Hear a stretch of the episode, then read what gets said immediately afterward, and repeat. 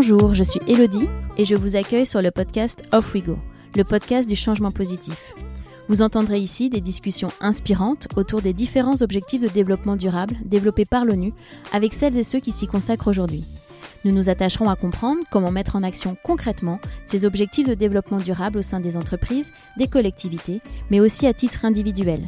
Car c'est ensemble que nous ferons de cette décennie la décennie du changement positif, celle de l'action. Les opportunités sont multiples et passionnantes. Bienvenue dans un monde durable. Alors, off we go!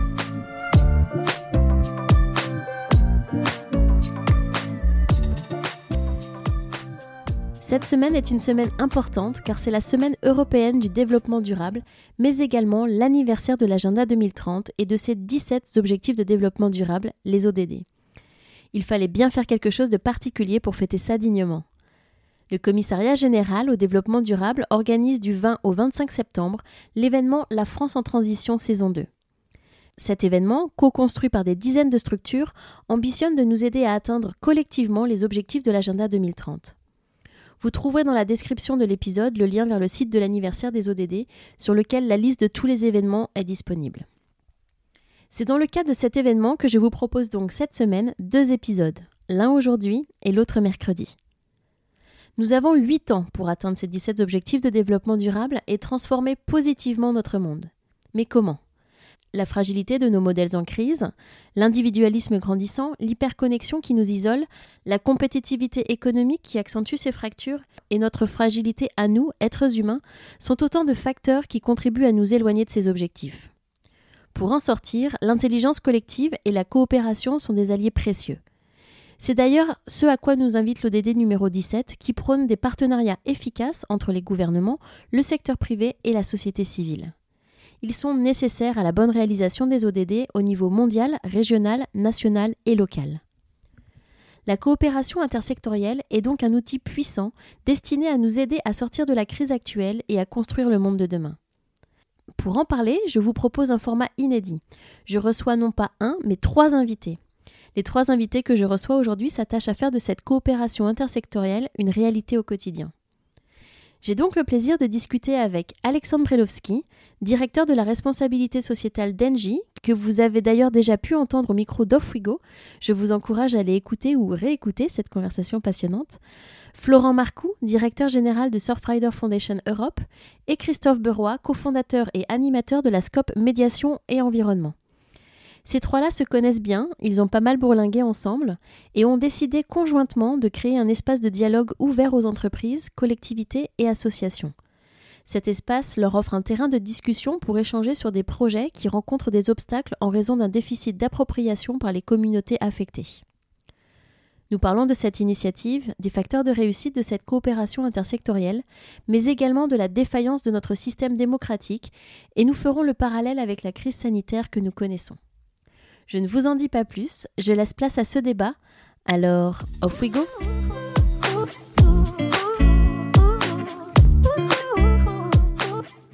Aujourd'hui, j'ai donc le plaisir d'accueillir trois personnes au micro d'Off We Go pour débattre euh, du sujet de la coopération intersectorielle comme dimension fondamentale pour sortir de la crise et agir dans le monde de demain. Nous avons la chance euh, d'avoir Alexandre Brelowski, directeur de la responsabilité sociétale d'Engie. Bonjour Alexandre. Bonjour Elodie. Florent Marcoux, directeur général de Surfrider Foundation Europe. Bonjour Florent. Bonjour Elodie. Et Christophe Beroy, cofondateur et animateur de la SCOP Médiation et Environnement. Bonjour Christophe. Oui, bonjour, bonjour. Merci à vous trois d'avoir accepté de participer à ce débat dans le cadre de l'événement La France en transition saison 2, organisé par le Commissariat général au développement durable. Je voulais commencer bah, par faire euh, un lien avec la crise sanitaire, la crise Covid, dans laquelle nous sommes toujours euh, empêtrés et qui, on doit le dire, est assez euh, inédite. La pandémie en soi n'est pas chose nouvelle, c'est sûr, puisqu'il y en a eu plusieurs par le passé, mais le monde dans lequel nous évoluons aujourd'hui est quand même, par rapport à l'époque, beaucoup plus complexe et surtout beaucoup plus globalisé et mobile. On ne peut pas ignorer non plus le rapport du GIEC qui est sorti en août et qui confirme ce que nous savons depuis longtemps, que le dérèglement climatique est bel et bien là, qu'il est dû à 100% aux activités humaines et qu'il affecte déjà de nombreux phénomènes météorologiques et climatiques extrêmes dans toutes les régions euh, du monde. Il n'y a qu'à voir d'ailleurs euh, bah, cet été euh, toutes les catastrophes naturelles qui ont eu lieu partout. Mais le problème surtout, qui est souligné dans le rapport du GIEC, c'est qu'on n'a plus beaucoup de temps devant nous pour rectifier la situation. Je me dis que cette pandémie que nous vivons est un peu une sorte de répétition générale si je puis dire, de ce qui nous attend dans le futur avec notamment la gestion de, ce dérèglement climatique. Alors j'ai une question pour vous. Pour commencer, est-ce que euh, cette crise est un révélateur? Quels enseignements devons-nous en tirer? Et surtout euh, lesquels sont applicables à l'urgence climatique à laquelle nous sommes confrontés? Christophe, est-ce que vous voulez commencer? Pour, rebondir sur euh, sur ce que tu dis, notamment, est-ce que c'est une répétition générale de ce qui nous attend avec le changement climatique? C'est la, la, première réaction qu'on a un peu naturellement. C'est-à-dire ce qu'on voit là en termes de de, de, de capacité euh, à, à, se retrouver euh, socialement dans un déséquilibre profond, c'est une évidence, quoi. Et c'est un petit peu le, ce, qui, ce qui doit nous interroger principalement. C'est pas tant la réponse quelque part technique, euh, on va dire vaccin, euh, comment dire distanciation sociale, etc. C'est la façon dont plutôt l'ensemble des partis au niveau mondial a réussi à ou pas à travailler de concert pour régler le problème. Quoi. C'est là quelque part que la répétition générale est inquiétante. C'est-à-dire que globalement, d'un point de vue, on va dire plutôt démocratique, la façon dont les sociétés euh, se sont emparées quelque part du problème euh, donne à voir quelque part la difficulté qu'on va avoir quand on va faire à peu près le même exercice sur le climat. C'est pas tant le, le, l'impact économique, l'impact sanitaire qui pose un qui pose un problème, mais c'est davantage la, mise en lumière de, la panne démocratique qui, qui, qui s'engouffre euh, juste derrière. Et ça, c'est c'est euh, principalement probablement à cause du déséquilibre que ça a produit. Quoi. dire qu'on on, était depuis des années, malgré les crises financières, etc.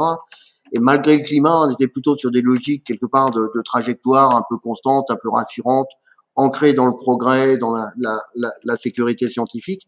Et là, le Covid nous a bousculé euh, vraiment très très fortement là-dessus, en nous démontrant quelque part que toutes les certitudes qu'on pouvait avoir sur euh, quelque part une trajectoire rassurante, euh, des lendemains qui chantent, une, une science solide, une, une, une technique et un, un, progrès constant, ben, tout ça, ça pouvait être balayé d'une façon assez radicale, ne serait-ce que par un petit bout de virus qui émerge euh, dont, dont, dont on ne sait pas trop d'où il vient. Et probablement que le climat, c'est exactement ce qui va se passer. C'est-à-dire qu'au bout d'un moment, le déséquilibre qui va être provoqué par les, le dérèglement climatique va être tellement puissant que ça risque de balayer toutes nos capacités, quelque part, de régulation sociale et démocratique. Je pense que le, ce qu'on apprend avec la crise du Covid, c'est que nos sociétés elles sont bien évidemment fragiles du point de vue technique, du point de vue financier, etc. Mais elles sont surtout fragiles du point de vue démocratique. C'est qu'il n'y a pas un endroit vraiment où on a euh, quelque part une, il y en a, ça se compte sur les doigts d'une main au niveau mondial, quoi, une réponse, on va dire sociale et démocratique à hauteur de l'enjeu pour le Covid. Donc on imagine bien quand ça va être global avec le climat que ça va être beaucoup, beaucoup, beaucoup plus compliqué. Quoi. Voilà. En tout cas, je sais pas si c'est une répétition générale, mais ça nous apprend ce qui nous pend au nez pour le climat est pas tant d'un point de vue technique et d'un point de vue de capacité de réaction, mais du point de vue, euh, à mon avis, beaucoup plus simplement du point de vue démocratique et social. Hmm. Florent? Oui, je partage assez largement ce que Christophe vient de dire. Euh, je démarrais par rapport, tu as évoqué le rapport du GIEC. Le rapport du GIEC, on en est à, je sais plus euh, quel numéro, mais ça fait quand même 40 ans que les mêmes scientifiques euh, finalement font ces prédictions et ces prévisions. Et il y a 40 ans, elles étaient déjà justes. Et ce sont toujours les mêmes qu'on fait 40 ans après. C'est avant tout un outil d'aide à la décision. Mhm. Malheureusement, la décision, elle vient pas ou elle n'est pas suffisamment à la hauteur euh, de, de, des enjeux. Ça ne veut pas dire qu'il faut, euh, il faut, poursuivre hein, ces recherches scientifiques. Ça permet d'affiner les données, ça permet de continuer à mettre la pression. Euh, mais on voit bien que c'est, pas suffisant. Alors on peut espérer, et là je fais le lien avec cette pandémie que nous sommes en train de vivre, on peut espérer que c'est des expériences euh, douloureuse comme celle qu'on est en train de vivre depuis plusieurs, euh, depuis plusieurs mois, maintenant presque plusieurs années euh, même, peut-être sera un facteur déclenchant de décisions plus rapides et plus ambitieuses de la part de tout le monde, bien sûr de la puissance publique, mais pas que, hein, aussi de la part du citoyen en termes de prise de conscience qu'il y a des choses à changer dans notre façon de vivre, parce qu'on voit bien un impact, la fragilité, je reprends ce mot-là, moi qui, qui, me va bien, hein, que a utilisé Christophe, la fragilité de nos sociétés et de nous, l'être humain, euh, au sein de cette euh, nature. euh, et de l'impact qu'on a nous-mêmes. On est en train de scier la branche sur laquelle, sur laquelle on est assis. Donc on peut au moins espérer une chose, c'est qu'à travers ce type de phénomène, on a une prise de conscience plus rapide et donc une mobilisation plus forte pour, pour changer. Ce qui m'inquiète aussi, effectivement, et là aussi je rejoins assez fortement les propos de Christophe, c'est en tout cas dans la réponse, quelle est la réaction aussi de notre société et notamment de nos, de nos concitoyens. Et on voit une extrémisation presque des réactions, c'est comme ça que j'ai envie de le dire, euh, avec des oppositions très fortes euh, qui se cristallisent sur les décisions qui peuvent être prises, et toujours une, focale, euh, une focalisation sur ce qu'on perd et jamais sur ce qu'on va gagner par rapport aux décisions qui sont à prendre. Et aujourd'hui, par rapport au réchauffement climatique, on a des décisions drastiques à faire, à prendre. On a des choses à laisser sur le bord du chemin, comme on, comme on aime à dire euh, avec, avec certains.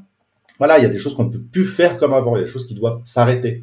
Quand on voit parce que ça génère comme crispation, comme frustration, comme opposition et parfois comme conflit euh, par rapport à, la gestion de cette pandémie, on peut avoir peur de comment euh, et est-ce que nos sociétés sont prêtes à ce changement radical qui va devoir euh, falloir mener pour faire face à ce réchauffement climatique. Mmh. Alexandre? Alors c'est pas facile ou peut-être c'est plus facile de passer après Christophe et Florent. Je suis entièrement d'accord. Ils ont pratiquement tout dit. Peut-être un, un, autre éclairage, mais qui, qui, revient à dire la même chose, c'est que la, la, grande leçon des pandémies depuis l'aube des temps, euh, c'est que les pandémies ne se traitent et ne s'arrêtent que par un élément fondamental qui est le recours à l'intelligence collective. Ça veut dire que euh, l'épidémie de choléra dans les années 80, elle s'arrête à la frontière du Mexique parce que il y a des, camps de réfugiés très organisés des, de, des indigènes mayas qui vont stopper euh, l'épidémie. Ebola, euh, c'est le comportement des populations. Et c'est un rapport de l'OMS qui le dit que c'est vraiment le comportement des populations en ne bougeant plus, en brûlant leurs vêtements, en arrêtant les mouvements qui, qui, qui stoppent cette propagation de l'épidémie. Le sida a aussi été dû au comportement, à l'intelligence collective, au comportement des populations. Le contre-exemple, c'est la grippe espagnole, parce que la Première Guerre mondiale avait créé tellement de mouvements, tellement de, de transferts de population, que ça a été très difficile d'arrêter euh, ce mouvement. Alors il y a un parallèle à faire, c'est que quelque part, euh, le, la lutte contre le changement climatique, elle ne pourra se faire que si on s'appuie fortement sur l'intelligence collective. Et ça, bah, effectivement, euh, je rejoins mes camarades, on s'aperçoit que c'est très variable, on s'aperçoit qu'il y, a beaucoup d'hésitation, c'est pas encore, euh, même, même dans nos modèles démocratiques, il n'y a pas d'homogénéité sur cette capacité de, de reposer euh, cette confiance dans la population et de faire en sorte que la population ait confiance dans ses dirigeants. Donc voilà, c'est un, éclairage supplémentaire, mais Christophe et Florent ont tout dit. Qu'est-ce qu'il faudrait euh, mettre en place ou changer pour répondre à cette urgence euh, climatique? Florent? Ouf Vaste question. Vaste question. bah, euh, après, c'est le sens aussi euh, de cette table ronde. Moi, je vais évidemment mettre en avant cette logique de coopération et de, de, de travail en, en, en, collectif. Je pense que l'enjeu est tellement important euh, que la réponse doit venir de l'intégralité des parties prenantes d'une société. Euh, donc, ça veut dire effectivement euh, revoir peut-être certains euh, modèles démocratiques ou façons de mener la démocratie. Euh, mais au-delà de ça, c'est de renforcer nos capacités à dialoguer les uns avec les autres, à écouter différents avis, parce que de toute façon, il y aura que des mauvaises solutions. il y a des choses, voilà, encore une fois, drastiques, qui, qui des, décisions drastiques qui doivent être prises. on doit changer nos façons de faire et, et, et, ce à un niveau planétaire. Donc, donc ça sera pas simple. Donc il faut pouvoir euh, assurer un dialogue entre les différentes parties prenantes, savoir écouter les uns et les autres euh, et développer voilà cette capacité de prise de décision collective, l'intelligence collective, la gouvernance partagée, la démocratie participative. Ça fait plein de terminologies pour dire à peu près la, la, la même chose. Et voilà, je pense que euh, ce qu'il faut développer au-delà de tout un tas de solutions techniques, bien entendu, moi c'est pas je pense pas qu'on soit des experts ici autour de la table sur des solutions techniques qui, qui, qui doivent, qui sont en cours hein, et qui doivent continuer à, à, à, avancer. Il y a euh, aussi une question de, de posture, d'état d'esprit euh, et de façon de travailler les uns avec les autres. Mmh. Christophe? Juste pour rebondir là sur, sur euh, juste les, les, points qu'on a abordés avant, sur en, en gros les parallèles qu'on peut faire entre la crise Covid et, et, et la crise climatique, c'est probablement que, mais là je parle sous le contrôle de médecins hein, comme euh, comme toi Alexandre, hein. mais mais euh, il, est, probable que une des grosses différences qu'on a avec la entre une pandémie comme celle qu'on vit, c'est que même si euh, on, peut dire qu'elle va s'arrêter d'une façon ou d'une autre à un moment donné, c'est-à-dire que globalement on, on est en train d'agir un peu collectivement et que globalement on va retomber sur, je dis pas le monde d'avant, mais on va retomber sur des modalités de vie qui vont pas être très différentes de celles qu'on avait avant. Le problème avec le changement climatique, c'est même si on arrête aujourd'hui, on prend des décisions aujourd'hui d'arrêter d'émettre du CO2, de prendre des décisions un peu drastiques, on va avoir une dérive qui va continuer pendant des années. C'est-à-dire qu'en gros, c'est un petit peu la difficulté qu'on a là dans la, la, la, lutte contre le changement climatique, c'est que ça nous oblige à prendre quelque part des décisions un peu radicales et on aura des effets qui vont être très lointains. Et ça, en termes de, en termes d'action collective, c'est très compliqué. C'est-à-dire mm. qu'on est encore avec des cerveaux un peu particuliers qui font tout le temps le lien entre euh, ce que je fais et le bénéfice à court terme. Le problème avec le changement climatique, c'est que ce bénéfice à court terme, on va pas le voir tout de suite. Quoi. Donc en gros, on va payer cash tout de suite quelque chose dont nos enfants mm. éventuellement auront un bénéfice à, à, à, moyen et long terme. Donc ça veut dire que déjà il y a une petite nuance quand même hein, entre les deux. Je veux dire, ça nous apprend quelque part les faiblesses démocratiques de nos sociétés, mais il y a, y a c'est un peu de nature différente, ne serait-ce que sur cette temporalité de, de, régulation. La deuxième chose, et ça c'est un, un, un, pote qui était euh, qui était dans l'administration, la haute administration, et, et qui était en même temps euh, philosophe et, et théologien, et, et qui s'interrogeait. C'est une des interrogations qu'on a tous, je pense, sur cette question climatique. C'est est-ce que c'est gouvernable? C'est qu'en gros, est-ce qu'on peut imaginer un système démocratique à, nos, à l'échelle d'un pays où plus probablement à l'échelle mondiale, qui soit de nature à produire de la gouvernance qui règle le problème. Dit autrement, est-ce que c'est quelque chose qui gère dans le réformisme ou la rupture quoi? Et c'est là, c'est une vraie question euh, qui est, euh, je pense, une question de fond, quoi. C'est-à-dire euh, et qui vaut pour le, le, le, climat comme ça vaut pour la transition au sens large. C'est est-ce que cette histoire-là est gouvernable? C'est est-ce qu'on est euh, collectivement en capacité de d'avoir une émergence, mmh. je sais pas trop comment, d'une règle du jeu qui fait que collectivement on va s'engager dans des sacrifices et, et dans des, des, des, des nouvelles trajectoires euh, à l'opposé quelque part de ce qui nous tient debout en termes de, de, de prospective de vie. Euh, ça, j'en suis pas du tout certain. Quoi. C'est une vraie question. Deux autres éléments par rapport à qu'est-ce qu'on peut faire. La faiblesse de ce qu'on a aujourd'hui par rapport à ça, elle, est euh, elle est liée à, je sais pas, la, la, la question de la transition, c'est le mouvement, quoi. Et la condition de mouvement, c'est le déséquilibre. Quoi. Et en fait, ce qu'on a besoin là aujourd'hui, c'est de trouver les conditions d'une gouvernance collective dans le déséquilibre. Et le déséquilibre, par définition, c'est de l'incertitude, c'est euh, pas forcément quelque chose de très confortable. Et je pense que ça, on est au tout début, quoi. C'est qu'on n'a pas de d'exemple de gestion euh, collective du déséquilibre social. Quoi. On ne sait pas faire ça. Hein. Donc c'est, c'est, je sais pas si euh, la démocratie participative, si mm. euh, tout ça, c'est de nature à régler ça. J'ai beaucoup de doutes, même si euh, si, si j'en suis un, un, praticien. Je, je voilà, je, je, pense que le modèle démocratique qu'on a à construire pour gérer ça. il est pas, il est pas mature, quoi. Hein. On commence à avoir des idées, etc. La, la, la troisième difficulté qu'on a, elle est de l'ordre euh, plus, euh, je dirais, de notre incapacité à produire un récit qui tienne la route. C'est-à-dire que le problème qu'on a avec le climat aujourd'hui, euh, c'est que on est, on est quasiment en train de développer des, discours de guerre qui sont ancrés sur du tableur Excel d'émissions. C'est pas avec ça, quelque part, qu'on a une chance de produire de la dynamique collective. Alexandre parlait d'intelligence collective et de choses comme ça. Tout ça, ça se construit sur l'histoire, un récit. C'est quoi l'histoire qui nous réunit? Celle, celle sur la, transition, sur le climat. On n'a on a, on a pas une histoire qui nous réunit là-dessus. Pour l'instant, on a plutôt des freins dans tous les sens. Et là, le dernier point, et puis après, ça vous montre mon incapacité à produire peut-être des solutions. Pour l'instant, je suis plutôt dans l'identification des pannes. Hein.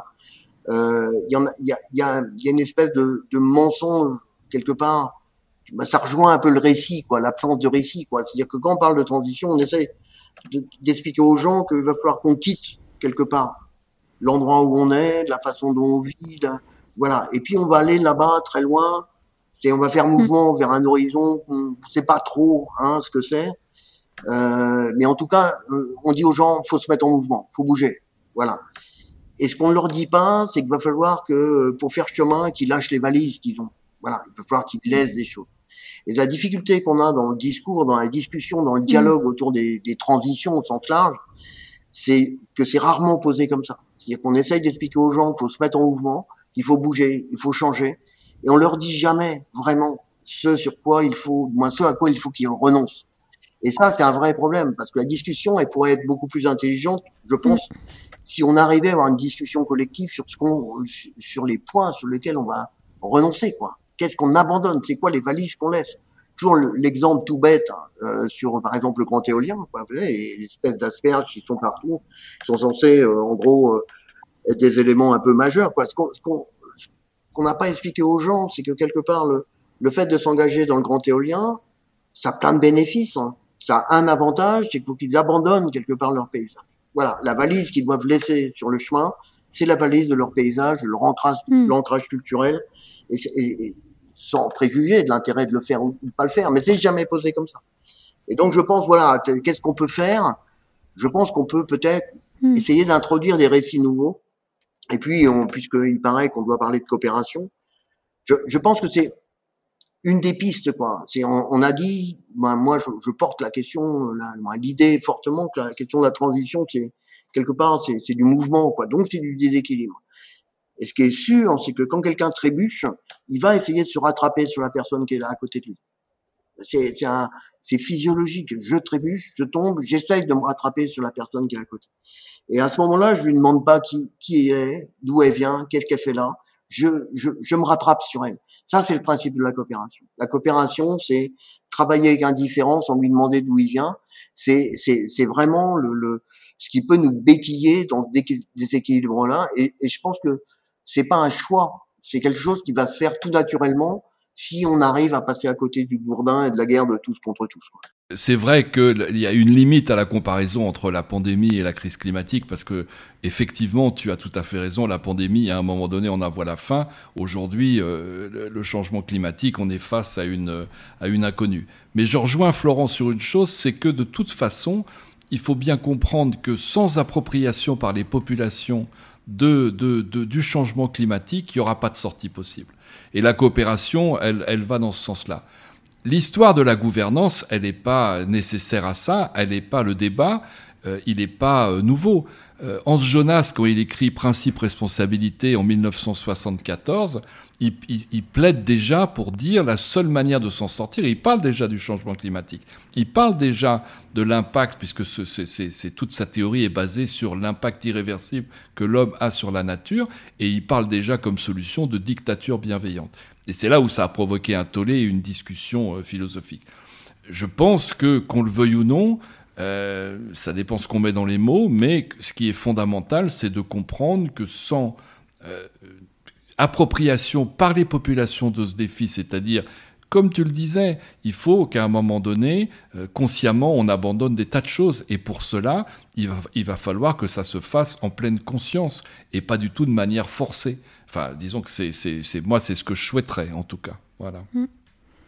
Mais c'est vrai que vous parlez euh, bah, du, fait qu'il va falloir abandonner pas mal de choses, alors qu'on a plutôt l'impression que les gens ont envie de revenir euh, à la normale, comme l'a dit, euh, l'a dit Christophe, enfin si tant est que cela soit, vraiment possible.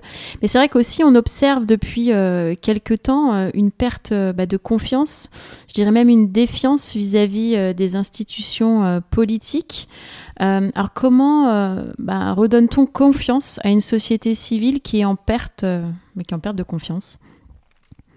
Florent, est-ce que vous voulez commencer? Oui, peut-être. Euh, je, veux d'abord rebondir un petit peu sur cette logique de renoncement euh, que je partage. Hein. Je suis d'accord qu'il y aura euh, ces, décisions difficiles et donc laisser poser les valises sur le bord du chemin, comme tu le dis de façon très imagée, Christophe. mais, je trouve, on parle beaucoup du renoncement justement. Je me demande parfois si on parle trop du renoncement. Alors ceci dit, ça fait le lien avec ce que tu disais également, Christophe, sur sur le récit. Hein. Mais je cite souvent André Gide qui disait choisir, se renoncer, et on passe notre temps à discuter du renoncement. Donc ça, c'est pas bien, ça faut pas le faire, ça c'est mal, et ça, ça nous amène dans le mur. Et y a un moment, euh, le, le, choix, euh, qu'est-ce qu'on choisit comme société, le côté plus positif de la chose, vers où on veut aller. Alors c'est une logique de récit, mais c'est une logique aussi de co-construction, et ça peut se faire à un niveau global, planétaire ou à un niveau beaucoup plus local me paraît important et c'est quelque chose qu'on rate, je pense, qu'on ne fait pas. Et quand on fait dialogue, quand on fait concertation, aujourd'hui dans les processus actuels, on le fait sur un projet spécifique et la décision elle a déjà été prise, donc on ne parle même plus de même, plus de l'opportunité du projet, de pourquoi on a pensé que ce projet était bien, etc., etc. Donc, euh, donc euh, ça c'est sûr que c'est quelque chose qui manque assez euh, drastiquement à mon sens aussi. De toute façon, la confiance, ça se décrète jamais. Hein. La confiance, si elle a été perdue, pour ceux pour qui elle a été perdue, elle doit se retrouver petit à petit par les faits, par, les actes. Moi, je pense que ça passera par euh, la capacité donnée euh, aux citoyens, justement, d'être plus proches de la décision, euh, d'être plus en, conscience, en compréhension de pourquoi on prend telle décision, de l'opportunité de projet dont je parlais tout à l'heure. Voilà, ça, ça me paraît peut-être une façon de mieux comprendre des choix politiques qui peuvent être faits, peut-être de s'exprimer à l'encontre de choix politiques, mais de façon non pas dogmatique, mais de façon voilà raisonnée. donc ça passe par euh, de, de, de l'information, euh, de, de, presque de l'éducation, euh, du partage d'informations. Alexandre le disait sur la, la, la situation réelle. voilà, ça passe aussi. Hein, je m'étendrai pas là-dessus, mais par l'exemplarité. Ça, ça me paraît fondamental. En tout cas, c'est vrai pour toute personne en situation de leadership, où qu'elle soit, dans quelle que soit la, structure, c'est l'exemplarité euh, sur son comportement, sur son attitude, sur sa, sa façon de, sa transparence aussi, etc. Voilà quelques peut-être quelques pistes, mais c'est un vaste sujet. Merci Florent. Alexandre Alors là, là, là c'est moi qui vais être le, peut-être le plus pessimiste, mais je pense que ça va beaucoup plus loin que ça. C'est-à-dire que c'est pas seulement une perte de confiance dans le médiatique, dans le politique, euh, c'est une perte de confiance dans le projet de société dans sa globalité. Hmm. Ce qui fait que ça inclut aussi la responsabilité des citoyens, qu'on le veuille ou non. Et la seule manière de, de faire, c'est effectivement euh, la responsabilité des dirigeants, c'est d'être incapable aujourd'hui de proposer une vision euh, dans laquelle la société se retrouve dans sa projection. Et ça, et ça, c'est aussi le véritable changement. C'est un véritable changement sociétal, c'est-à-dire que on a basé quand même nos sociétés, nos sociétés du mouvement, sur des valeurs de compétition, sur des valeurs de construction, voire de destruction. Et aujourd'hui, on se retrouve dans un défi gigantesque qui est de reconstruire une société où l'objectif ne devient pas l'accumulation des biens, mais de, si on veut sauver cette situation, de fabriquer des hommes de bien.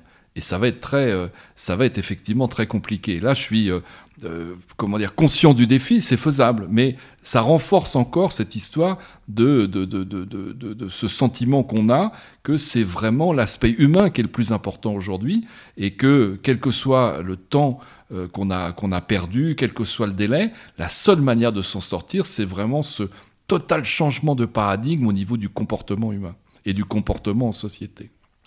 Christophe? Pendant un moment, ce qui incarnait la confiance, c'était la religion. Après, ça a été euh, la science. Et puis, et puis aujourd'hui, on arrive à un moment où tout ça, ça bute et euh, à la fois la science, la religion, tout ça, on envoie ça par-dessus les moulins en disant après tout, ce qu'on en, ce qu'on en retient de tout ça, c'est que nous ont tous conduits à un endroit où mine de rien, euh, on est, on est, on est plus face à un mur comme dit Bourg et, et, que personne nous dit comment on peut, on, on peut arriver à, à, à sauter par-dessus. Ce que moi je sais, c'est que ces questions de confiance, ces questions de, de, tricotage collectif, on le joue bien encore au niveau de la tribu. C'est une question quelque part de, de, de métabolisme humain, quoi. C'est-à-dire que quand on est à, l'échelle d'une tribu, 20, 30, 40, 50 personnes, on arrive à construire du commun, à, à arriver quelque part à accoucher collectivement d'un projet commun qui, qui, qui est, euh, qui est, euh, euh, je dirais, qui, qui, peut être en phase avec les objectifs qu'on a à atteindre. Après, la difficulté, c'est, euh, on est en archipel, quoi. C'est-à-dire que globalement, des endroits où euh, on voit la forêt, on, voit les arbres qui poussent euh, plus euh, que, on, on, on, voit plus les arbres tomber que la forêt qui pousse. Quoi. Il y a plein d'endroits quelque part où, où il y a des, des, des petites démarches à l'échelle de ce que j'appelle la tribu qui sont euh, à la fois pleines de sens et pleines de construction des communs. La question, c'est comment on passe de l'archipel à à quelque chose de collectif. C'est, puisqu'il paraît qu'on a les surfeurs qui sont pas très loin. C'est, comment comment on, on, fait une vague quelque part. Comment on met les gens sur une vague d'une façon assez collective et une vague assez puissante pour qu'elle emmène quelque part la décision collective. Et ça, c'est très compliqué parce qu'on n'a plus de médiateurs. Traditionnellement, les médiateurs de, de, de moi, j'ai commencé à, à, à, m'occuper de, de euh, des constructions collectives à, la fin du grand cycle d'éducation populaire, quoi. C'est-à-dire dans les années 2000, quoi, un moment où, l'éducation populaire c'était un, un, peu le champ du cygne, quoi. Et, euh, et, et, on voit bien que, que il nous manque quelque part cette capacité d'avoir de, quelque part des, des, gens qui font médiation entre ces archipels-là. Aujourd'hui, le monde politique, objectivement, il n'est pas très joli, quoi. C'est-à-dire qu'en gros, il a, il a euh, comment dire, il, est passé complètement sous perfusion d'un truc qui est délétère en termes de démocratie, qui est les réseaux sociaux. Que sont les réseaux sociaux, quoi. Hein. Donc, vous voulez pas forcément euh, remettre ça sur sur euh, sur la table, mais mais globalement, aujourd'hui, on est dans, dans un mode de, fonctionnement politique, un mode de, de euh, d'interface collective qui est construit sur un outil qui, du point de vue de sa capacité à produire de l'intelligence, est complètement délétère. Quoi. Il y a, il y a un type qui s'appelait Le Lait dans les années 2000, qui se trouvait être le patron de TF1, disait moi, moi mon job c'est de vendre du temps de cerveau disponible à Coca-Cola et ça c'était dans les années 2000. À un moment on était à peu près deux heures et demie, trois heures devant la télé euh, en France quoi. Aujourd'hui on est plutôt à quatre heures et à huit heures d'écran, c'est-à-dire que on est quand même sur une espèce de déliquescence de notre capacité à donner du temps de cerveau pour autre chose que de l'amusement, du punchline, etc. Et ça, c'est comment dire, c'est la difficulté qu'on a. Je suis largement aussi euh, inquiet que qu'Alexandre là-dessus. C'est qu'à un moment où on devrait avoir une société beaucoup plus armée du point de vue euh, démocratique, beaucoup plus solide du point de vue de sa capacité, y compris culturelle et intellectuelle, de s'emparer de la complexité, on est plutôt complètement euh, tétanisé comme des lapins dans les phares par les réseaux sociaux, par la punchline, par ouais, on va dire une espèce d'appauvrissement culturel. Et ça, c'est très compliqué à ce moment d'imaginer comment on change et comment on accélère, euh, comment on accélère du côté euh, quelque part de la, de la, reconquête démocratique. Et puis le dernier point, un, point sur comment on change les choses, qui revient à la question qui nous agite depuis longtemps, si est-ce que euh, est-ce que le, la transition, est-ce que le climat, c'est quelque chose qui est gouvernable? En gros, est-ce que les solutions qu'on a à mettre sur la table, c'est des solutions adémocratiques parce que parce que bah, parce que les enjeux qu'on a devant nous vont vont de toute façon friter avec la société. Nous, on a des expériences, c'est rigolo quand même, des expériences de démocratie euh, locale, hein, de, travail au plus fin des territoires avec des, des modes qui sont les plus, euh, on va dire, les, les, plus démocratiques, les plus délibératifs, où globalement, quand tu mets les gens sur un territoire, euh, tu leur transfères un enjeu, tu leur expliques bien les choses, ils sont capables de te produire une solution qui répond pas à l'enjeu, démocratiquement. Démocratiquement, les Bretons, bah, pendant des années, ils ont fait de la concertation sur la qualité de l'eau, sur les algues vertes, et pendant des années, très démocratiquement, ils ont continué euh, de pourrir l'environnement parce que bah, quand tu mets des gens qui sont euh, euh armés socialement, culturellement et avec avec en gros leur, leur contexte euh, social, eh ben ils vont produire euh, très euh, démocratiquement euh, des solutions qui sont pas à hauteur. Le problème de la démocratie appliquée au changement climatique, ça présupposerait qu'elle soit capable de produire des changements à hauteur de ce qu'on a besoin. Et là-dessus, moi, en tant que praticien, hein, je, suis pas du tout certain que démocratiquement, il n'y ait pas des arbitrages sociaux qui soient produits, qui soient à hauteur de ce qu'il faudrait faire. on voit bien la difficulté, moi, ces opérations sur la question des mobilités, c'est la question de la place de l'automobile en ville, c'est la question de la réduction des vitesses. Puis on a une batterie d'arguments scientifiques et sanitaires qui disent les gars, faut, faut arrêter. Euh, voilà, pourquoi vous voulez euh, pas rouler à 30 km heure là Vous roulez déjà à moins de 20 km heure. C'est quoi le blocage? On n'y arrive pas et démocratiquement, ils vont décider de pas le faire. Donc je pense que la question euh, du changement, là, c'est encore mon, mon pote euh, théologien et euh, philosophe qui me disait ça. Il me disait, c'est, c'est parce qu'il était théologien. Il me disait, le problème du changement climatique, pour que ça marche, faut avoir la foi. Ah, j'ai dit, écoute, t'es pas obligé, la foi, quand même, hmm. c'est la conviction. Hein, mais bon, ok, la conviction. Et euh, c'est simplement parce que le principe, c'est toujours le même, quoi. C'est euh, euh, sensibilisation. Je commence à avoir des, des, signaux faibles qui me disent là, il se passe un truc. Puis après, c'est l'information. Je dis ouais, il faudrait quand même que j'aille voir. Sauf que ce qui va me faire bouger, c'est la conviction ou la foi. Quoi. Je, je sais, je suis convaincu. Et en fait, le problème du passage de l'information à la conviction, il n'est pas si simple que ça. et ils s'ancrent dans le récit, ils s'ancrent dans la capacité de se mettre en miroir avec les autres. Et c'est là qu'on en revient à la question de la tribu et de l'échelle sur laquelle on fait ce travail. C'est un petit peu, euh, il y avait euh, Noilade qui avait fait ça dans un truc dans, dans l'IB il y a quelques années, qui était euh, pourquoi l'homme il n'a pas un cerveau vert, quoi. Essayer de comprendre, mais pourquoi quand on a une décision économique à court terme, on prend la bonne décision? Et pourquoi quand on a une décision environnementale de court et de moyen terme, on la prend pas? Bah, c'est simplement parce qu'on n'a pas les mêmes ressorts, on n'est pas câblé pareil entre une décision avec un bénéfice de court terme et un bénéfice de moyen terme. Et donc tout ça, ça vient, tout ce que je viens de dire, là, ça vient impacter très très fortement, en gros, la question de bah, comment on sort de tout ça. Quoi. Et moi, je, je, je pense qu'on est dans une vraie panne du système. Si on a tellement, on a, on a, on a la, la, la, la, gouvernance collective, le politique est tellement démonétarisé que je démonétisé, je, je je vois pas comment il est en capacité d'imposer, parce qu'il faut le faire, imposer des choses. Je veux dire ça, comme dit Florent, on arrête. On arrête. C'est pas la peine, on arrête. Et ça, je, je, j'ai un vrai doute sur, sur cette capacité-là. Et euh, pour rebondir une dernière fois, ce que disait euh, tout à l'heure Alexandre, faire des hommes de bien, ça a été une vraie question qu'on a eue, tous ceux qui sont occupés du climat pendant très longtemps. Hein. Il y a un petit bouquin de Castel qui s'appelle Le mal qui vient, qui est pas inintéressant là-dessus, c'est que pendant très longtemps, on s'est dit nos politiques ils prennent les mauvaises décisions, nos industriels, nos grandes compagnies, nos, nos boîtes du CAC 40, ils prennent, elles, prennent les mauvaises décisions parce qu'elles savent pas. Il suffit de leur expliquer, elles vont prendre les décisions, les bonnes. Et c'est là maintenant qu'on est sorti, je pense, de la période de doute. On pense fondamentalement qu'il y a des gens qui prennent les mauvaises décisions en connaissance de cause. On peut pas supposer que le patron d'Exxon, il soit suffisamment bête pour être un foutu de comprendre un tableur Excel. Qu'il soit suffisamment bête pour euh, pas recruter des gens qui sont en capacité de lui expliquer correctement les choses. Donc c'est là un peu l'intérêt du bouquin de Castel. Il dit ça, c'est le mal qui vient. C'est qu'on est dans une situation aussi où c'est pas simplement notre, notre capacité collective à prendre des bonnes décisions, c'est qu'en face, on a aussi euh, du euh, après moi le déluge, du sauf qui peut. Euh, c'est ceux qui vont acheter en Nouvelle-Zélande parce qu'ils se disent bah demain moi en Nouvelle-Zélande je serai moins dans le difficulté que en Seine-Saint-Denis.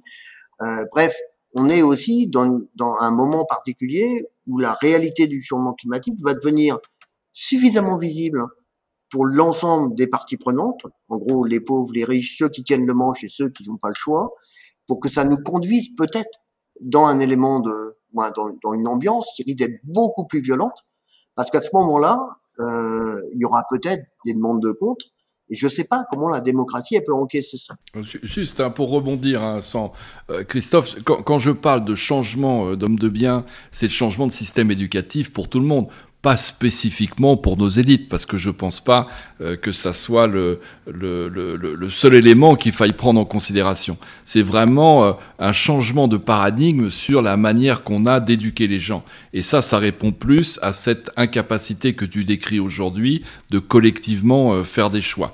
le, disons le, groupe élite est, est, est, est, un des groupes cibles seulement, ce n'est pas, ce pas le seul entre parenthèses, ce que tu décris, euh, moi, ça me fait penser, euh, aujourd'hui, c'est un peu ce, ce qu'on appelle transhumanisme. Euh, tu vois, quand j'entends quand Elon Musk qui finalement dit froidement, bah voilà, de toute façon, comme c'est foutu ici, et eh ben moi, je m'engage à ce qu'on ait, je sais pas combien de millions de personnes qui aillent sur Mars dans 10 ou 15 ans. On, on, on en est vraiment là. Et donc, moi, moi, je veux bien, mais là où on se rejoint à Christophe, c'est que de toute façon, quelque part, euh, il faut que le système éducatif pour les générations à venir soit, euh, et on n'y est pas encore, on l'a même pas encore décidé, mais qui soit capable de fabriquer d'ensemble des citoyens qui soient des citoyens euh, réfléchis et des citoyens capables d'assumer ces décisions et capables de les prendre. En gros, aujourd'hui, il n'y a, que les Scandinaves qui font, qui font le travail dans ce sens-là. Et puis, bien évidemment, il faut parce qu'on n'a plus le temps, parce que euh, on a déjà dépassé, on est déjà, comme disait Churchill, dans le temps des conséquences. Il faut aussi traiter euh, ceux qui ne sont pas ont passé déjà les 20 ans, les 25 ans et les 30 ans. Il faut avoir des activités. Moi, ça rejoint absolument ce que je fais hein, dans le cadre de, de mon travail, c'est-à-dire à la fois j'adore avoir des étudiants qui sortent à peine en master, qui ne sont pas encore contaminés par le monde du travail. Donc je le fais avec eux pour essayer de déclencher un petit peu ce niveau de réflexion. Et puis j'ai toutes les générations dans l'entreprise dans lesquelles j'essaye de euh, provoquer un peu ce déclic, et, c'est aussi faisable. Hein. C'est à ça que je faisais référence, pas seulement, euh, Christophe, à, à, ces élites tu vois, qu'il faudrait transformer en homme de bien pour qu'il y ait des décisions. Parce qu'on en revient à, à ce moment-là, à ce système. Je ne crois pas aujourd'hui à la dictature bienveillante. Je suis pas du tout. Euh, euh c'est pas parce que euh, je crois pas à ce système, c'est parce que je ne le souhaite pas surtout. Hein, c'est je souhaite vraiment que euh, la décision soit collective et que le système tribal, c'est un très très bon mot que, que, que, tu décrivais, bah que finalement les sociétés de l'immobilisme qui nous regardent comme des les, les, sociétés amérindiennes indiennes, les sociétés de Papouasie, les, les, aborigènes en Australie, qui nous regardent comme de finalement dangereux inconscients, ben, finalement, quelque part, on reproduise un peu ce mode de fonctionnement euh, au niveau de nos sociétés à nous, et qu'on passe d'une société du mouvement, euh, disons, un peu hybride entre le mouvement et l'immobilisme. Du coup, quels sont les facteurs pour que la coopération intersectorielle marche? Quel est le, rôle de chacun dans cette coopération intersectorielle? Euh, Florent, est-ce que vous voulez commencer?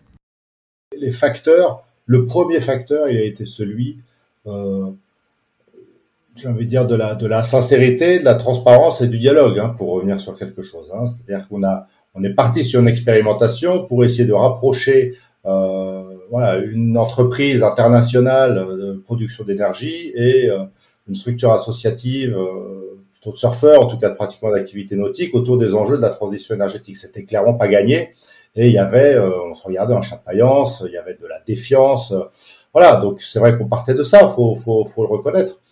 Et on a pu, avec le temps, euh, construire quelque chose, cette relation de confiance, parce que finalement, on a accepté ensemble qu'on avait à apprendre ensemble et collectivement les uns des autres. on a accepté aussi de le faire, j'ai envie de dire, dans notre coin. Voilà, ce n'était pas une opération de communication euh, de l'entreprise en l'occurrence. Et ça, ça a été fondamental pour pouvoir réellement rentrer dans un dialogue fructueux, apaisé, détendu. Euh, voilà, donc euh, envie de dire, faut prendre le temps de se connaître. Il faut euh, donner du sens à cette coopération, c'est-à-dire savoir pourquoi on s'engage sur un dialogue, une discussion, qu'est-ce qu'on veut ensemble changer, et on partage des choses. On va partager une vision, on va partager un objectif. Ça, c'est la clé, la base et puis se donner du temps euh, pour se connaître, pour se rencontrer, pour échanger. Voilà, c'est sans doute pas que ça, mais il y a comme ça quelques éléments un petit peu pour que la mayonnaise prenne qui sont des incontournables. Euh, et, et, et, après, il faut quand même des spécialistes parce que ça s'invente pas, dialoguer, discuter, échanger. C'est bien d'avoir pour créer cet esprit, cette, ce climat un peu de confiance, cette zone démilitarisée, quand même bien le dire aussi Christophe. J'aime beaucoup euh, cette image-là. Euh, c'était ça qu'on a souhaité faire. Bah, c'est bien de s'appuyer aussi sur des personnes qui ont cette habitude-là et qui sont ni d'un côté entre guillemets ni de l'autre. Mais après, il y a plein d'autres exemples. C'était pour témoigner un petit peu euh, de ce que nous on est en train de vivre, ce qu'on a pu construire. Alexandre. Non, c'est exactement ce que dit Florent, c'est-à-dire c'est des qualités humaines et notamment le respect, l'écoute. être capable de, construire une logique d'intérêt partagé, effectivement, ça prend du temps et ça implique certaines qualités humaines et ça implique certaines attitudes et certains comportements pour dépasser un peu la méfiance instinctive qu'on a avec l'entreprise qui regarde un peu les, les, les, ONG comme un monde avec des, des gens avec des, des, queues de cheval, des cheveux longs et des boucles d'oreilles, les scopes euh, comme des, euh, des, des autogestionnaires et, euh, et, et, j'imagine pour avoir eu des relations avec des, tas d'ONG qui, qui venaient, que à, à T1 à la Défense, j'avais l'impression que quand elle rentrait dans la tour, elle rentrait dans la tour du Mordor, quoi, en gros. Donc cette, cette méfiance, ça prend du temps, mais euh, c'est pas, c'est pas euh, l'objectif est pas de travailler ensemble pour travailler ensemble. L'objectif, c'est vraiment est-ce qu'on peut avec trois secteurs différents qui sont le monde associatif, les, euh, les, coopératives comme, comme celle de Christophe, et son rôle de médiation et une énorme entreprise privée, une multinationale comme MJ, est-ce qu'à un moment donné, on peut avoir une logique d'intérêt partagé dans lequel tout le monde s'y retrouve, c'est-à-dire que tout le monde fait un peu de concession, mais ne perd pas l'essence de ses motivations et arrive à ses fins Christophe? Je dirais, ben, ça a été dit, on a des critères de premier rang. Hein Donc euh, vous l'avez dit, le temps long, euh, vous avez dit la question de la confiance, la question euh, euh, d'identifier les intérêts partagés, etc., etc. Donc là, c'est d'évidence. Et en gros, il y a, y a des conditions nécessaires et c'est à peu près, en gros, la, la, la coopération va, va, se construire sur. Il y a, y a, rien de neuf quoi, sur l'ensemble des systèmes qui permettent, en gros, euh, ne, ne serait-ce que les relations interpersonnelles, ça se construit pareil, sauf que c'est à une autre échelle, mais, mais c'est le même nature. Par contre, il y a un élément qui à mon avis, un élément chapeau qu'il faut avoir en tête, c'est que on parle depuis tout à l'heure de la, la, la, question climatique, c'est probablement la question la plus massive qu'on a jamais eu à traiter devant nous. Et moi, je dis tous ceux qui sont là à me dire que moi, je vais gérer ça tout seul. Moi, j'ai la solution, tout seul.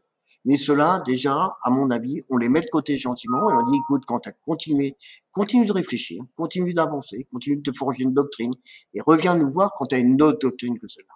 Parce que je, je, je n'imagine pas que un acteur tout seul, quel que soit l'endroit d'où il vient, quels que soient ses moyens d'action, puisse dire j'ai la solution au nom des autres. La solution, elle est collective, c'est-à-dire que personne aujourd'hui est en capacité de gérer le problème tout seul. Donc la question de la coopération, de la question de la mise en réseau, d'ouverture d'espace de dialogue entre différents, et là on en revient à la coopération. La coopération, nous on a mis longtemps à comprendre la différence entre coopérer et être solidaire. Est-ce que c'est la même chose? Ben non, tu es solidaire avec ton pareil et tu coopères avec ton différent. La question du climat, elle ouvre obligatoirement cette question de comment je travaille en altérité. Autrement, on n'a aucune chance. Et donc vraiment, pour moi, au-delà hein, des, conditions quelque part, qui sont les conditions de, travail entre groupes, entre différents, qui sont bien connus, il y a la question quelque part de l'intérêt. C'est pour moi, on parlait de tout à l'heure des conditions de, de, mise en mouvement de notre société sur euh, la question d'un récit commun, etc., etc la question aussi de cette conviction qu'on est obligé de mettre en mouvement l'ensemble des parties de la société, que ce soit des entreprises, des ONG au sens large, la société civile, mais aussi ceux qui sont nulle part. Comment on fait ça? Et, pour moi, cet objectif-là, cet objectif-là, c'est un objectif majeur. C'est-à-dire que on n'est pas dans une situation où on peut avoir d'un côté les donneurs de leçons qui disent non, non, non c'est ça qu'il faut faire. Ça, ça fonctionne pas. Et ça, ça fonctionne pas parce que l'histoire nous a appris que ça fonctionnait pas pour des sujets qui étaient beaucoup moins importants que celui qu'on a à traiter aujourd'hui. Donc c'est, moi, c'est la première chose que j'ai dit euh, quelque part chez, chez aux collègues d'Alexandre. On dit quand même hier, NJ, ça peut être le leader de la transition. Mais tu rigoles, hein, tu peux être le leader de la transition tout seul dans ton coin. Ça peut pas marcher. Apprends à coopérer avec d'autres, apprends à coopérer avec des différents, et là, tu pourras contribuer quelque part à être un des acteurs majeurs de la transition. Mais autrement, ton discours, il tient pas. Il tient pas parce que tu revendiques une place qui t'est inaccessible. Ça ne fonctionne pas. Ça ne fonctionne pas comme ça. Donc, ce qu'on essaye de bricoler là, c'est justement des démonstrateurs. Des démonstrateurs quand on parle quelque part de surface, de voilà, de zone démilitarisée, c'est parce que c'est une des conditions qui fait que tu tricotes du commun. C'est qu'en gros, euh, tu laisses le gourdin à l'entrée, et tu reconnais les personnes telles qu'elles sont, c'est des personnes qui bossent dans une ONG, dans une entreprise, etc. Nous, on dans les discussions qu'on a euh, avec la société civile, hein, organisée ou pas organisée, qui est rude avec les entreprises. Ils sont très très rudes. C'est euh, c'est euh, parler de la tour du Mordor, euh, c'est ça, c'est l'œil de Sauron, quoi. Hein, c'est c'est compliqué, quoi. Je dis mais derrière tout ça, il y a des gens. C'est qu'en gros là, derrière l'entreprise que vous voyez, bah il y a des gens, quoi. Comment vous pouvez imaginer de ranger tous ces gens-là dans la case mauvais, euh, je te mets au feu Ça ne marche pas comme ça. Et quelque part, ce qu'on essaye de tricoter, c'est pas simplement essayer de faire des choses ensemble, d'arriver à, à, à, obliger à, à, prendre du recul, à ce que on regarde de plus loin et qu'on sorte quelque part du, du massif et à rentrer dans dans la complexité de ce que ça représente. Et la complexité dans une organisation, c'est les gens. C'est vrai que moi, je me demande si euh, pour le monde de l'entreprise, s'inscrire euh, dans cette euh, bah, dimension de coopération intersectorielle, c'est vraiment possible? Parce que j'ai quand même l'impression que le modèle économique bah, qu'on connaît semble à bout de souffle, que ce soit la course à la croissance, au profit voilà, enfin, la manière de, comme vous disiez, Christophe, d'intégrer aussi les salariés dans le projet de, l'entreprise. On a plutôt l'impression que le maître mot, c'est la compétitivité, pardon, plus que la, coopération. Donc euh, voilà, est-ce vraiment possible et, si oui, comment? Alors, je, vais essayer d'être très concret sur ce qui se passe quand on est une grande entreprise énergétique. Les deux grands défis de la transition énergétique, ils sont sociétaux. Un, alors le mot, on va l'abandonner, euh, c'est euh, acceptabilité des énergies renouvelables.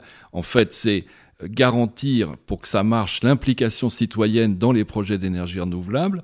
Et ça veut dire que les gens, c'est ce que racontait euh, Christophe et ces grandes éoliennes, ce rejet qu'il y a, il faut absolument que l'entreprise euh, crée de la valeur, mais pas seulement de la valeur économique, qu'elle soit capable de créer de la valeur dans le sens faire en sorte que les gens s'approprient ces projets et accélèrent euh, la mise en place d'énergie renouvelable.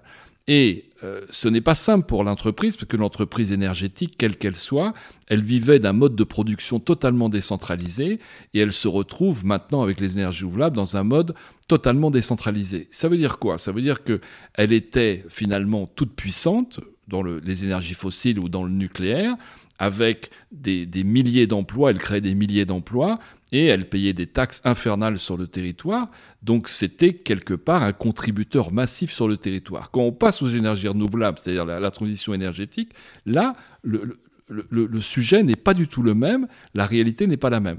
Et en fait, ce que doit apprendre l'entreprise, c'est euh, comment dire, apprendre à coopérer parce que résoudre les problèmes d'acceptabilité ou mieux dit d'implication citoyenne comme de transition juste, c'est-à-dire de faire en sorte que la transition énergétique ne laisse pas les communautés qui étaient dédiées au charbon ou dédiées à d'autres énergies fossiles sur le bord de la route, elle ne peut pas les résoudre toute seule, elle ne peut les résoudre qu'en coopération. Ce que dit Christophe est tout à fait vrai, et cette humilité, aujourd'hui, pour l'entreprise énergétique, pour un énergéticien, elle n'est pas devenue euh, une, volonté, elle n'est pas devenue quelque chose euh, qu'il faut faire euh, par sympathie ou par philosophie, elle, est devenue une nécessité implacable. C'est-à-dire que le, le, changement de mode de production électrique fait que l'entreprise ne peut pas s'en sortir. Si elle ne coopère pas avec la société civile et avec les autorités publiques. Ça ne peut pas marcher la transition énergétique s'il n'y a pas cet effort, cette construction d'intérêts partagés entre les trois, entre les trois secteurs. Mais euh, c'est pas pour autant. Alors c'est pour euh, mettre un peu en défaut euh, l'histoire de l'économie, parce que quelque part, si on ne recourt pas à cette coopération, on perd de l'argent. Et des exemples aujourd'hui, on en a à l'appel c'est-à-dire des projets euh, dont on a pu parler, qu'on a pu travailler ensemble, qui sont bloqués, où il y a des recours, qui n'avancent pas. Et c'est beaucoup d'argent pour une entreprise. Donc, quelque part, il n'y a pas de contradiction non plus entre euh, cette construction de logique d'intérêt partagé, bien au contraire, et la rentabilité économique. Par contre, c'est vrai que de la même manière qu'on va coopérer, de la même manière dans cette construction d'intérêts partagés, et eh ben la création de valeur de l'entreprise aujourd'hui, elle ne va pas être seulement de création de valeur économique. Et ça aussi, c'est, ça revient à ce que Elodie tu disais, c'est-à-dire que quelque part, ça implique aussi le changement de modèle économique. On va être moins dans la rentabilité immédiate, on va être moins seulement dans les chiffres financiers, mais dans, dans, dans, des indicateurs et des, des créations de valeur aussi extra-financières. Florent? Oui, je veux bien rebondir. C'est, euh, là, on parlait de cet exemple et, Sacha a bien, bien, bien euh, voilà, explicité le cas particulier peut-être du secteur énergétique ou en l'occurrence là euh, d'Engie. Moi, pour apporter peut-être un peu d'optimisme, parce qu'on a eu une première partie d'émission quand même, voilà, entre, la panne du système, la démocratie qui va dans le mur, voilà, le, le c'est, donc bon, quitte à, à, passer pour le naïf de la bande ou un adepte du monde des bisounours mais euh, non, moi, moi, je pense que euh, euh, y a, y a, voilà, y a, en tout cas, c'est ce qu'on perçoit, c'est ce qu'on vit au quotidien à Surfrider. Il y a une dynamique très positive. les changements sont là. Cette coopération, quel que soit le secteur, elle est demandée aujourd'hui par le secteur marchand. on nous sollicite, on vient nous voir pour collaborer. Avant, il y avait, euh, hein, les ONG existent depuis bien longtemps, avant il y avait le mécénat, donc c'était euh, finalement sa contribution, c'était un acte de don. Y a toujours l'acte de don, souvent, en tout cas nous on le demande clairement, hein, parce que ça, ça reste quand même important pour le modèle économique des associations, dont on pourrait parler aussi, c'est un autre sujet. Mais euh, c'est clairement pas aujourd'hui suffisant. Il y, a, il y a, besoin d'un dialogue, d'un rapprochement, d'une collaboration. voilà, les, les entreprises ne veulent plus être un spectateur d'un changement qui sociétal souhaitable et avec une contribution en don, elles veulent, elles veulent, devenir des actrices, euh, des acteurs de cette transformation également. Et c'est ce qu'elles vont chercher, en tout cas chez nous, et c'est ce qu'on essaye aussi d'apporter, cette transformation. Donc euh, euh, moi, je pense que la coopération, c'est même l'avenir de tout le, de tout le secteur marchand. Je pense qu'il y a énormément de petites structures euh, qui vont se développer, qui se développent sur ce modèle-là et qui vont fonctionner très très bien et qui vont mettre la grosse pression sur des grosses multinationales petit à petit. C'est pas du jour au lendemain, mais ça arrive et je pense que c'est positif. Euh, donc on est vraiment dans, un, dans une mouvance, je pense, en quelques années. Moi, ça fait 15-20 euh, ans que je suis dans le secteur associatif. On sent que ça s'accélère en termes d'attente, de, de besoin de, de, de renouvellement. Et, voilà, et, chez nous aussi, c'est important de développer cette, cette coopération, cette collaboration avec le secteur marchand on a, nous, on estime en tant qu'ONG, et ça, c'est, euh, je ne sais pas si euh, tout, tout, le secteur associatif le partage, mais on sait faire de la dénonciation. On sait dénoncer, critiquer euh, des pratiques industrielles néfastes, des filières qui sont plutôt des filières du passé ou des entreprises du passé. Ça, c'est une chose, il faut continuer à le faire parce que malheureusement, il y en a encore beaucoup qui sont, je ne sais pas si dans le déni, mais en tout cas, qui ne sont pas suffisamment engagés dans une réelle transformation pour prendre en compte les problématiques du dérèglement climatique, certes qui est majeur, mais aussi la perte de la biodiversité. Euh, donc la dénonciation, c'est une chose. Moi, je pense qu'on a un rôle majeur aussi en tant qu'organisation de la société civile, c'est d'accompagner et de promouvoir la transformation et la transition. On sait où on veut aller dans 15 ans, 20 ans, 30 ans. Aujourd'hui, on est en point A, on doit aller au point B. Je pense qu'on a aussi notre rôle pour accompagner les entreprises qui sont dans une démarche sincère, euh, dans une acceptation de leur impact, euh, euh, y compris donc impact négatif, hein, néfaste, et dans une volonté euh, affirmée de d'évolution et de transformation d'un certain nombre de pratiques. Ça, c'est le deuxième axe. Mais le troisième, qui est peut-être plus nouveau encore pour nous, mais qu'on va développer à l'avenir, c'est qu'on pense qu'on a un rôle, et plus qu'un rôle, une responsabilité aussi pour faire émerger les nouveaux business de demain. À partir du moment où on dénonce certaines filières, certaines pratiques, comme vous le rappeliez, je sais plus si c'est toi Christophe ou, ou, toi Alexandre, mais en tout cas, les, les on est d'accord, ce sont des êtres humains derrière, ce sont des gens qui travaillent, c'est de l'emploi. Donc, à partir du moment où on dit que ça, il faudrait stopper, bah, il faut qu'on joue notre rôle aussi pour faire émerger de nouveaux business de demain, de nouvelles entreprises sous forme de start-up. Alors, comment? Il y a différents leviers, différentes façons sur lesquelles on travaille. Voilà, donc en tout cas, cette coopération, moi, je pense que c'est absolument l'avenir, c'est un incontournable. Et, euh, et euh, effectivement, il y en a qui s'y lancent assez euh, naturellement, et je pense que ça va s'imposer euh, à tous. Christophe? Le, le, fait d'être optimiste ou pessimiste, pour moi, la, la question ne se pose pas. La question, en gros, d'une on n'arrivera pas quelque part à, à, essayer de jalonner une trajectoire de sortie si on ne pose pas en gros un, un diagnostic qui tient euh, à peu près la route le plus euh, partagé et objectif aussi. Puis partant d'un diag, tu, tu, tu essaies de, de construire euh, la route collective. Effectivement, le problème qu'on a avec la transition, du moins avec la question climatique, c'est que euh, c'est un peu comme la maladie de Charcot, quoi. À chaque fois que tu essayes de stabiliser un truc, t'as as, as, un truc qui tombe dessus et ça et, et, tu replonges plus bas. Et donc c'est un peu compliqué de ce point de vue-là. Mais pour autant, le problème de l'entreprise, c'est pas c'est pas tant euh, en gros son rôle quoi qui, est de générer du business, y compris sur euh, sur, euh, en gros, de, ce que certains appellent des biens publics, hein, sur l'eau, l'air, l'énergie, etc.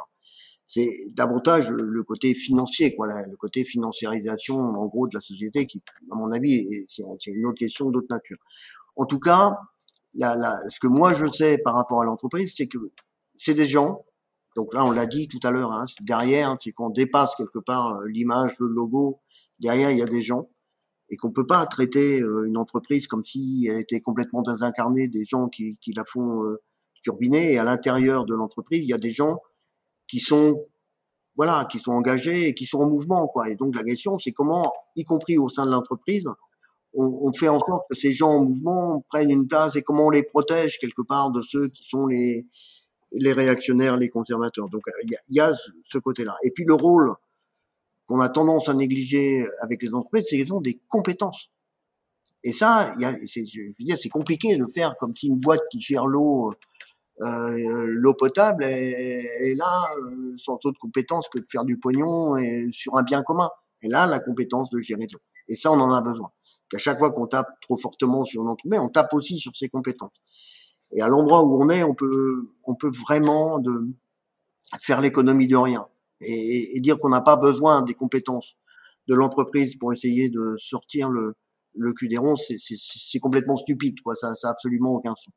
Le troisième, peut-être, la troisième piste qui me semble la plus intéressante, c'est que une entreprise comme Engie, elle est chez nous, elle est à l'étranger, elle est à peu près partout. C'est qu'elle est capable de nous dire comment ça se passe, comment comment sont ses rapports en Amérique du Sud, comment sont ses rapports en Afrique, comment sont ses rapports en Asie, comment sont ses rapports en Australie? Elle a une vision quelque part aussi qui est la sienne, hein, d'où elle est, hein, mais elle a une vision aussi de ça.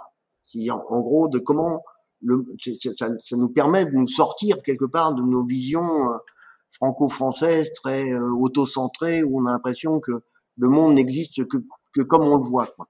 et comme on le voit chez nous. Quoi. Et, et, et ça, mine de rien, c'est précieux quand même. C'est précieux de d'arriver euh, à travers ces interfaces avec une grosse boîte de comprendre comment bah, comment le monde y marche avec elle autre part que chez nous quoi et c'est pas euh, complètement inintéressant ce qui me fait dire que quelque part il y a un rôle qui pourrait être un rôle à mon avis euh, essentiel pour l'entreprise c'est de glisser quelque part du moi je moi toute seule moi euh, avec mes propres intérêts à un rôle d'assembleur j'ai des compétences j'ai des moyens et je suis suffisamment ouverte aux autres de manière à commencer à assembler les compétences, assembler les visions, assembler ces choses-là.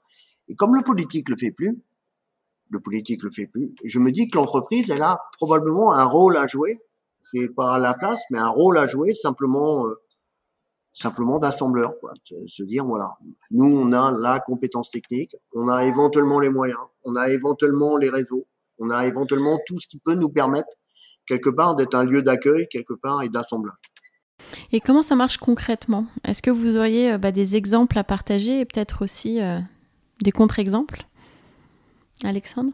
Je, crois que cette notion hein, que, dit Christophe d'ensemblier, euh, d'ensemblier euh, pas seulement technico-financier finalement, mais d'être un ensemblier aussi social et sociétal, il est fondamental. Il faut bien comprendre que l'entreprise, euh, elle, ne, respectera ses objectifs que si elle est capable d'être un ensemblier comme ça transversal avec ses autres dimensions.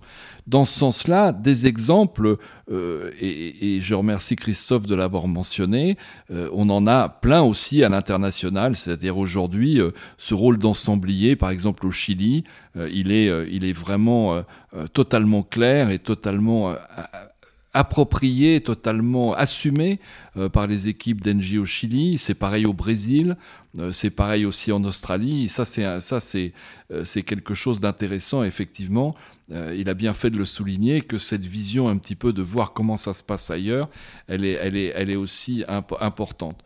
Je pense que concrètement, c'est ce qu'on essaye de faire.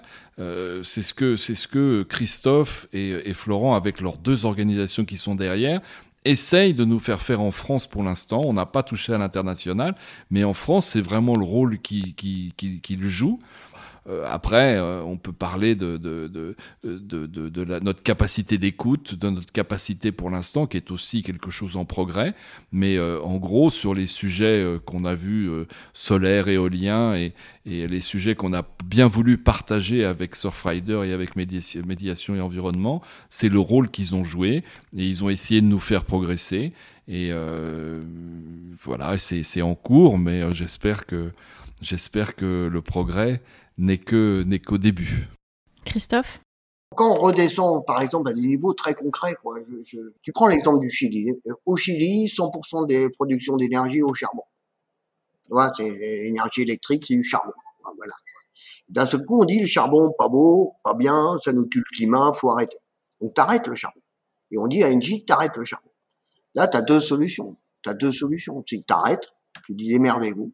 Et là, t'as quand même tu as quand même un petit problème. C'est comme en Australie, 100% du jus, l'énergie est produite par le charbon. Ou alors tu dis, ok, là, il faut qu'on arrête. c'est quelque chose qui doit être une décision commune. Et comment on fait globalement une fois qu'on arrête, de manière à proposer une alternative? tu vois bien qu'entre les deux, il y a du point de vue de la responsabilité sociale de l'entreprise.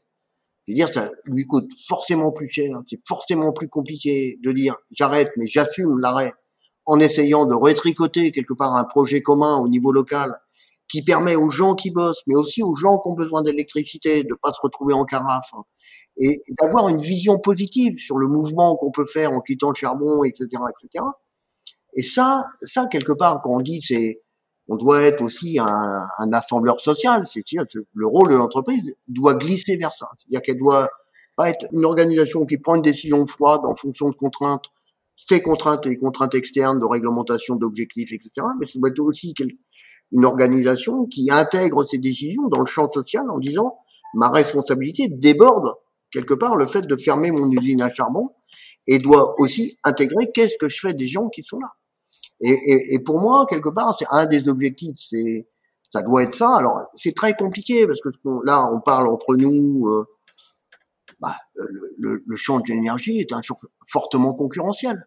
Donc ça veut dire que globalement, entre celui qui essaye de faire correctement les choses et celui qui les fait moins correctement, bah, il y a forcément quelqu'un qui va être en déséquilibre concurrentiel.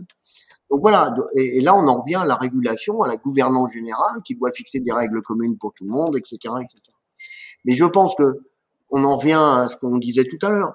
C'est, c'est pas une option, quoi. C'est-à-dire que si on n'arrive pas à embarquer euh, l'ensemble des partis quelque part dans ce mouvement-là, en disant on a chacun notre rôle à jouer, on a probablement à redéfinir ce qu'on fait les uns et les autres à l'intérieur de ce nouveau jeu qu'on ouvre, on va voir, ça va être très très difficile.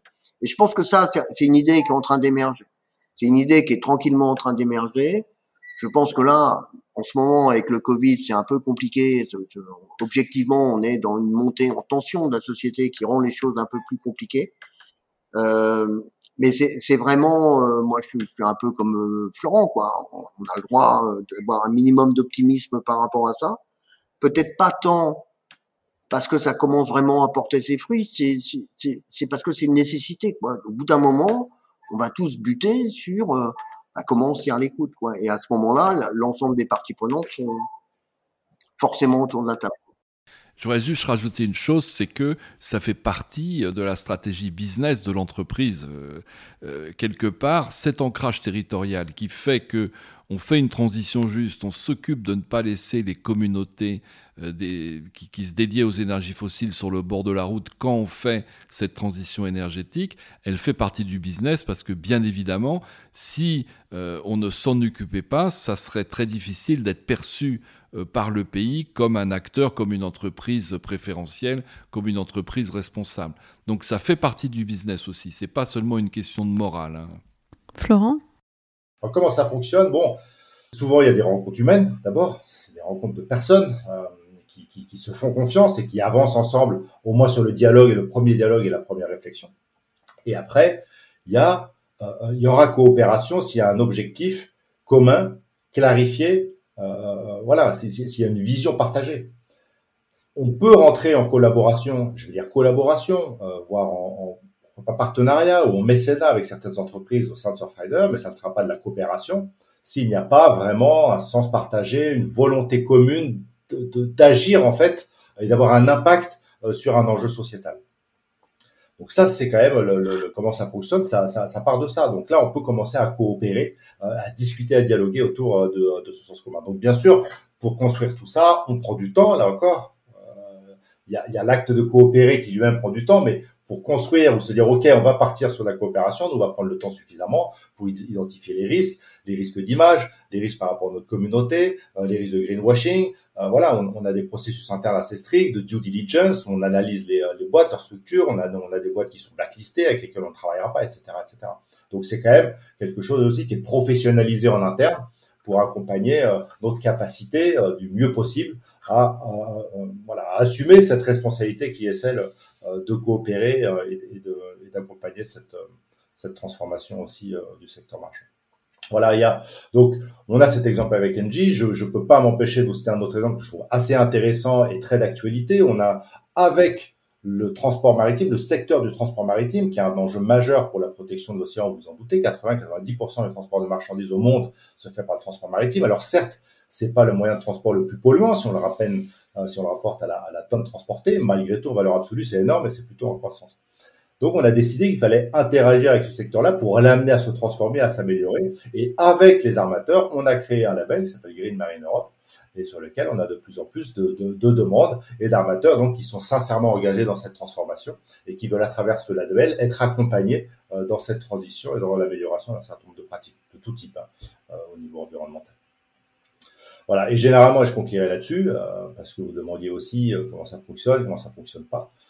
En tout cas, euh, c'est très difficile de collaborer, et généralement, on ne peut pas arriver à réellement une situation de coopération avec une entreprise quand c'est assez, symptomatique, on est en relation avec, euh, euh, on va dire, la, la, direction marketing et de communication.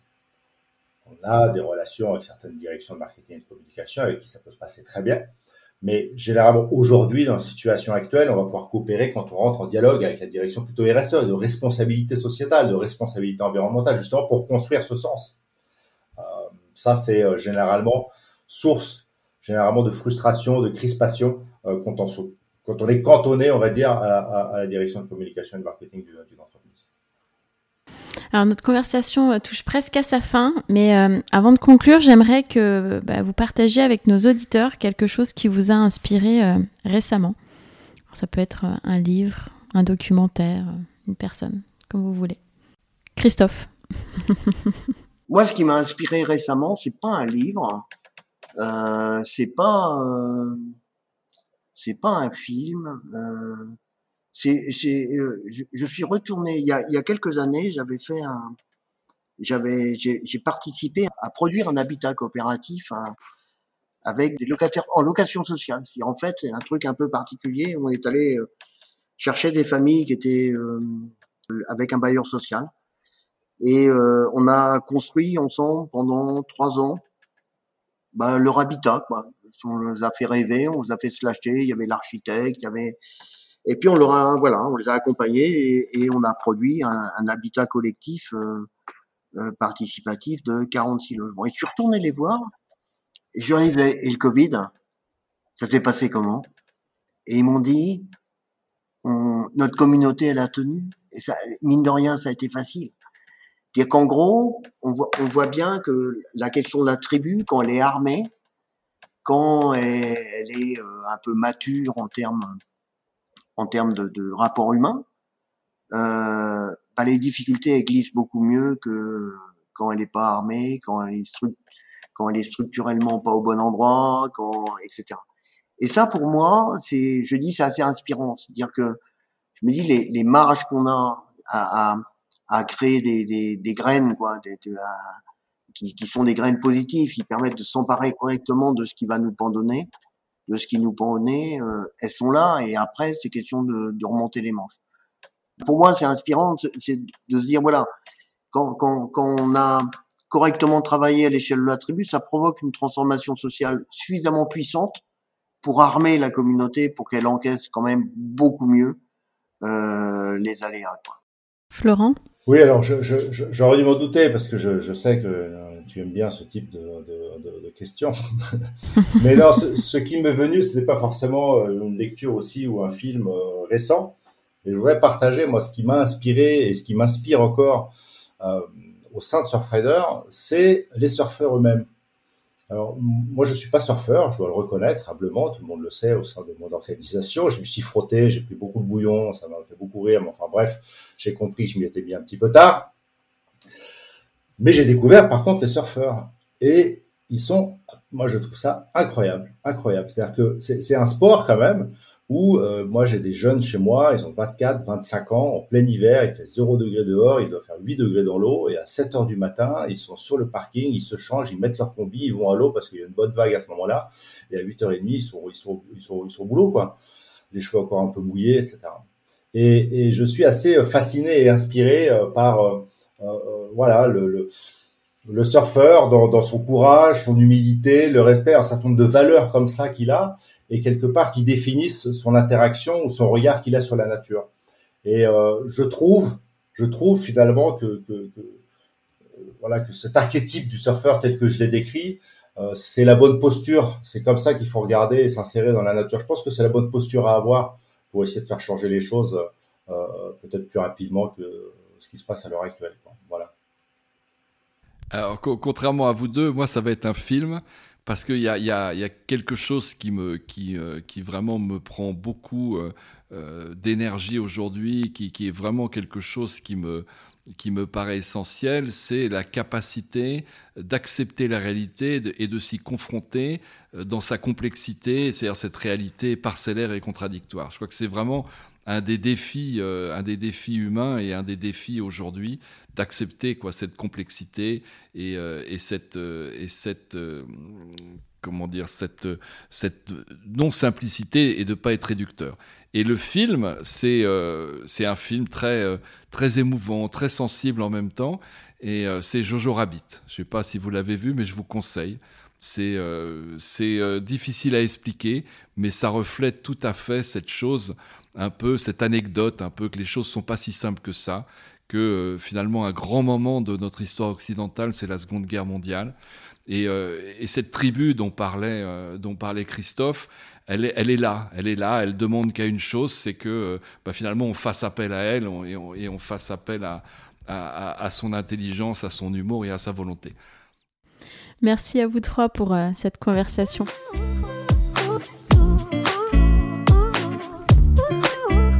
J'espère que cet épisode vous a plu et vous donnera peut-être envie de lancer des actions similaires. Retrouvez tous les autres événements de la France en transition sur leur site internet. Je vous mets l'adresse dans la barre de description du podcast.